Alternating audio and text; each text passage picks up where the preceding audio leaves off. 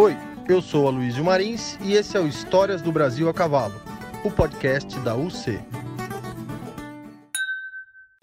Fala pessoal, tudo beleza? Aqui na TV UC, mais um episódio da série Encontro. Dr. Fábio Bozelli, pediatra, e eu, treinador de cavalo. O que isso tem a ver? Muita coisa, ou nada, sei lá. A gente resolveu gravar essas coisas, essas conversas nossas e passar para vocês essas experiências. Hoje eu queria falar sobre um negócio que eu chamo de marca mental.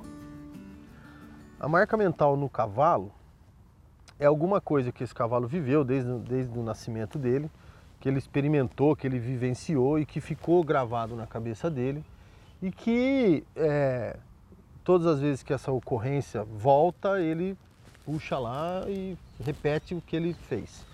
Marca mental, muitas vezes a gente confunde, as pessoas confundem marca mental com trauma.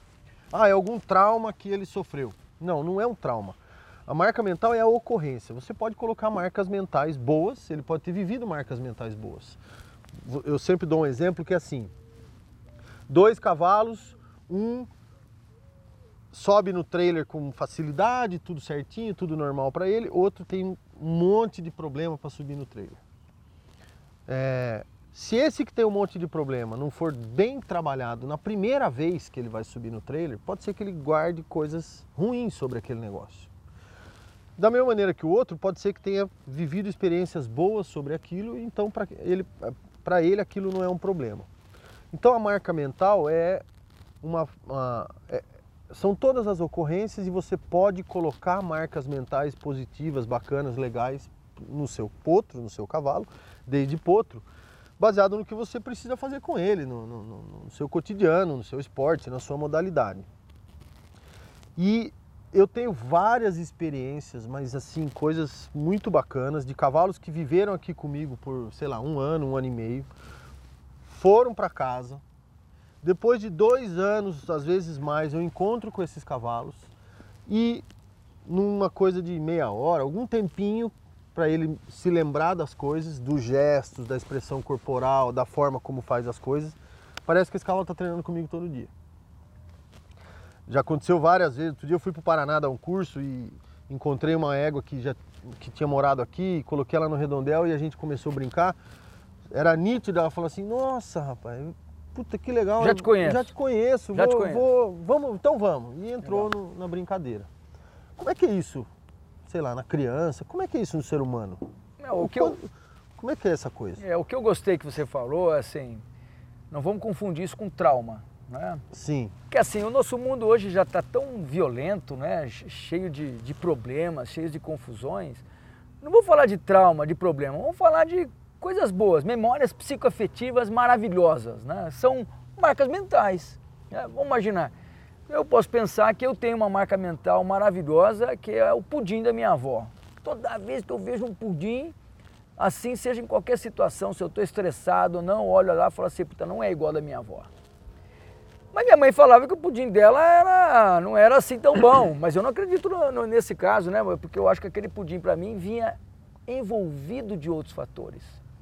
Então essa memória psicoafetiva que a criança tem, essa memória em que ela traz, que você, que nós podemos proporcionar para ela, isso é fantástico para um ser humano. Né? Então, é desde o bebê, na hora do banho, é desde aquela hora que você vai trocar fralda olhando para ele, é desde uma criança que vai aprender com o pai, com a mãe, a andar de bicicleta, tirar a rodinha, é aquele pai que coloca você um dia sentado no volante, você fica lá dirigindo o volante, que você fecha seus olhos. São memórias psicoafetivas que faz com que você se sinta cada vez mais é, é, ser humano, sinta melhor na sua vida e comece a ter um olhar mais, um, um olhar mais é, valoroso para as coisas do mundo. Né? Então essas memórias psicoafetivas, acho que é isso, viu Luiz? Acho que você encontrar, que você falou um ano e meio depois de encontrar, é muito legal. É. Porque são coisas simples para fazer. Vou dar um exemplo para você. Outro dia estava uma molecada de adolescente perguntava para eles assim, qual é a coisa mais gostosa que você faz na sua casa? Ah, quando eu almoço ou janto em família. E aí a turma pensa que almoçar e jantar em família é para ter reunião de diretoria. Eu confesso, Já fiz isso muito no passado. Eu achava que É. esperava a janta para dar bronca nos moleques. Né? Mas eu falo, que tremenda besteira. Que tremenda besteira. A gente tem que aproveitar esses momentos que estamos juntos, como um almoço, um jantar, um passeio, para falar só de coisa boa, para contar as coisas boas do dia a dia, para contar as mesmas dificuldades, mas as soluções boas que isso acontecem. Isto sim vai trazendo marcas mentais ou memórias psicoafetivas que vão levar para toda a vida e isso te engrandece, faz com que você enfrente as dificuldades da vida de maneira eh, mais amena e de um modo muito mais de um fluxo natural. Tem uma coisa que a gente faz com cavalada nova, que é levar para outros lugares, levar para prova, levar para um- uma fazenda vizinha, para com o objetivo de fazer as coisas darem certo para aquele cavalo. para que aquela experiência seja boa. Claro que eventuais ocorrências podem acontecer, não é isso.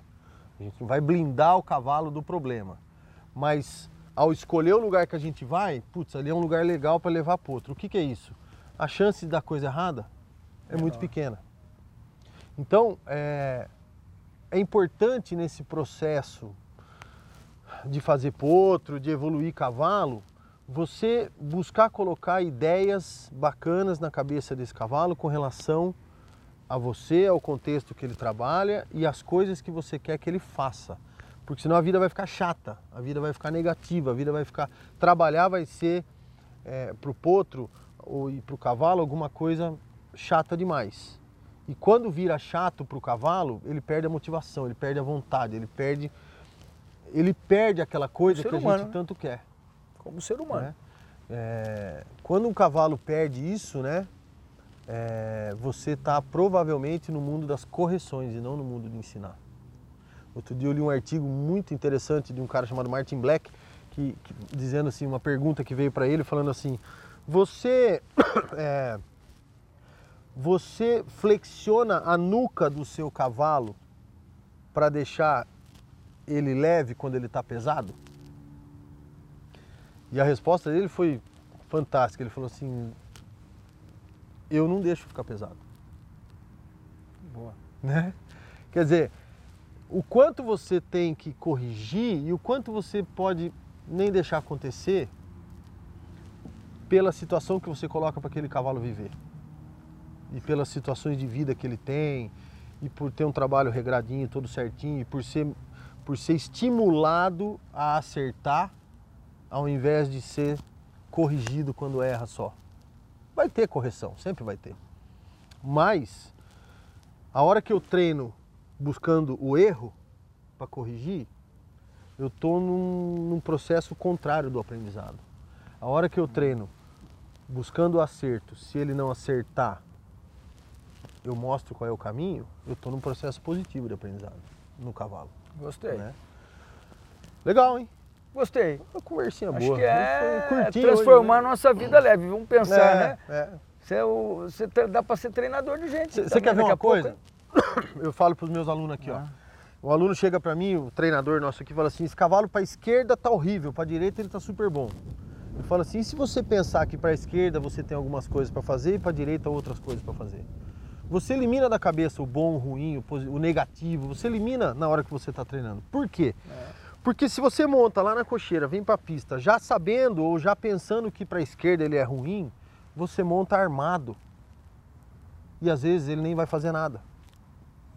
E às vezes aquela sessão passada que foi ruim só. Então elimine o bom e o ruim quando você monta. Você que assiste o canal aí já viu bastante eu falar isso. Não, não fica achando Gostei. que esse lado é bom e o outro é ruim. Não, esse lado tem que fazer algumas coisas, aquele lado tem que fazer outras coisas, né? E, e, assim, para terminar, tem uma frase do Rerrante que fala assim, é, é, valorize o seu cavalo pelas coisas boas que ele faz. Dessa maneira, as coisas boas vão ficar melhores e as coisas ruins vão ficar menores. Legal, né? Gostei. Sai É. daqui hoje e vou pensar sobre isso aí pra criançada, viu, Luizio? Gostei desse negócio da marca mental aí. É. Foi bom. Show de bola, valeu, tamo junto. Se você gostou, curte, compartilha, convida seus amigos para seguir o nosso canal, nossas redes sociais. Tchau, valeu, até a próxima. Até a próxima.